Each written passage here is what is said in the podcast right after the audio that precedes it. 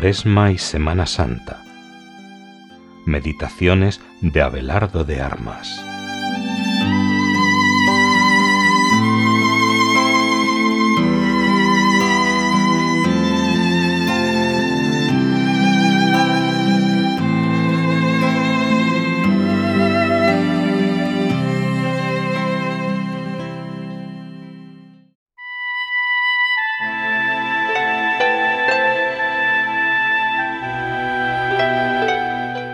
Miércoles de la cuarta semana de Cuaresma.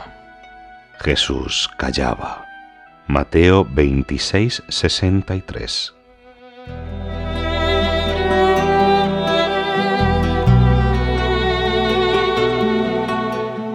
Las meditaciones de la pasión no han de ser tales sino contemplaciones. Estarse viendo las personas, mirando lo que hacen, escuchando lo que dicen, metiéndose en la acción como si presente me hallase. Ahora es pasión para mí. En cada escena del Evangelio hay una luz y una fuerza, una luz que recibo ahora, como la que recibo ahora de una estrella, aunque salió de ella hace miles de años. Una luz para iluminar mi mente y una fuerza para ponerlo en práctica que se aplica a mi corazón por el Espíritu Santo ahora al contemplar ese misterio. Si cuando nos acaece una cosa costosa ponemos los ojos en el crucificado, la luz y la fuerza de ese momento se me aplican para que yo ahora, por costoso que sea eso que me está sucediendo, pueda sobrellevarlo. En estas contemplaciones de la pasión encontramos la fuerza para no huir de la cruz. La cruz, es un antídoto contra los ilusionismos, las santidades fáciles, los mesianismos sociales o políticos de la actualidad, que sueñan con triunfos materiales o incluso espirituales. La pasión nos grita, solo cuando sea levantado en la cruz, atraeré todo hacia mí. Él y Él en mí. La gran lección de Jesús en su pasión es su paciencia porque la caridad es paciente y Dios es caridad. Su paciencia que nace de su amor por el Padre y del amor del Padre para con el Hijo y de su amor a mí.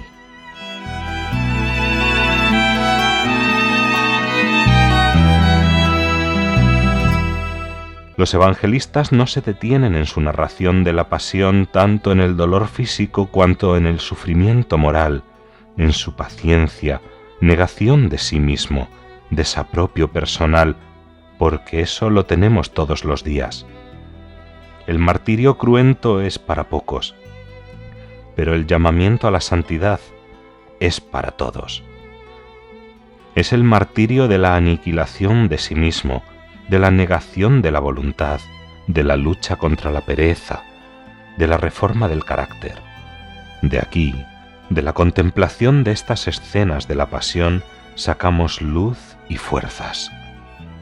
Jesús prendido, llevado primero a la casa de Anás y de allí a la de Caifás, enjuiciado en la noche contra lo que señalaba la ley, pero sentenciado al amanecer para justificarse.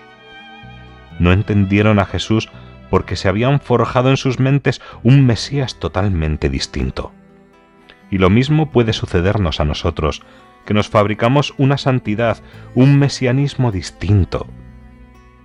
Entonces, cuando nos viene el auténtico Jesús, no lo entendemos y lo crucificamos. El Padre tenía un plan y Él lo cumplía. Jesús callaba. Preguntas, interrogatorios, bofetadas, bastonazos. Jesús callaba.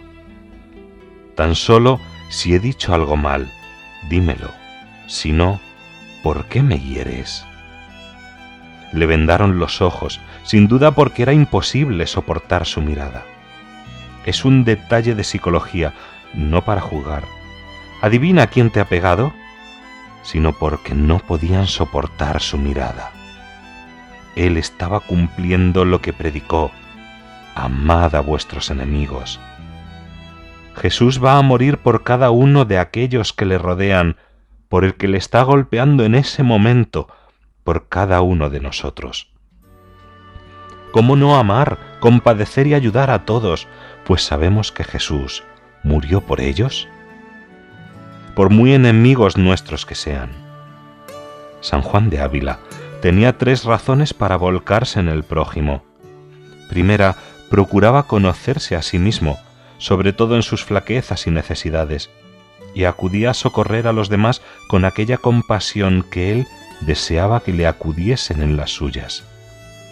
Segunda, poner los ojos en el amor que Jesucristo tiene a los hombres, sobre todo viéndole en la cruz. Y la tercera, que si Dios no pide recompensa de lo que hace por nosotros, es porque no lo necesita, dado que Dios nos ama con amor gratuito. Y porque Él lo da por puro amor, quiere que el pago que a Él debiéramos dar redunde en los prójimos, que tienen necesidad de ser amados y socorridos.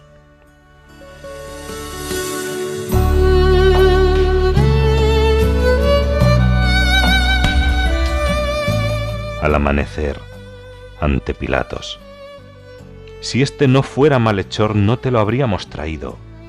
Jesús callaba. Estos son los detalles en los que el Espíritu Santo quiere que te detengas salpicar con súplicas nuestras oraciones. Madre, que no guarde ningún rencor y conserve agradecido las delicadezas, agradeciendo más las malas acciones que reciba, porque me hacen más parecido a Jesús. Amar, sufrir, siempre sonreír. ¿No respondes nada? El silencio de Jesús maravilló a Pilatos. Jesús callaba. Y cuando rompió su silencio heroico fue para exclamar, Padre, perdónales porque no saben lo que hacen.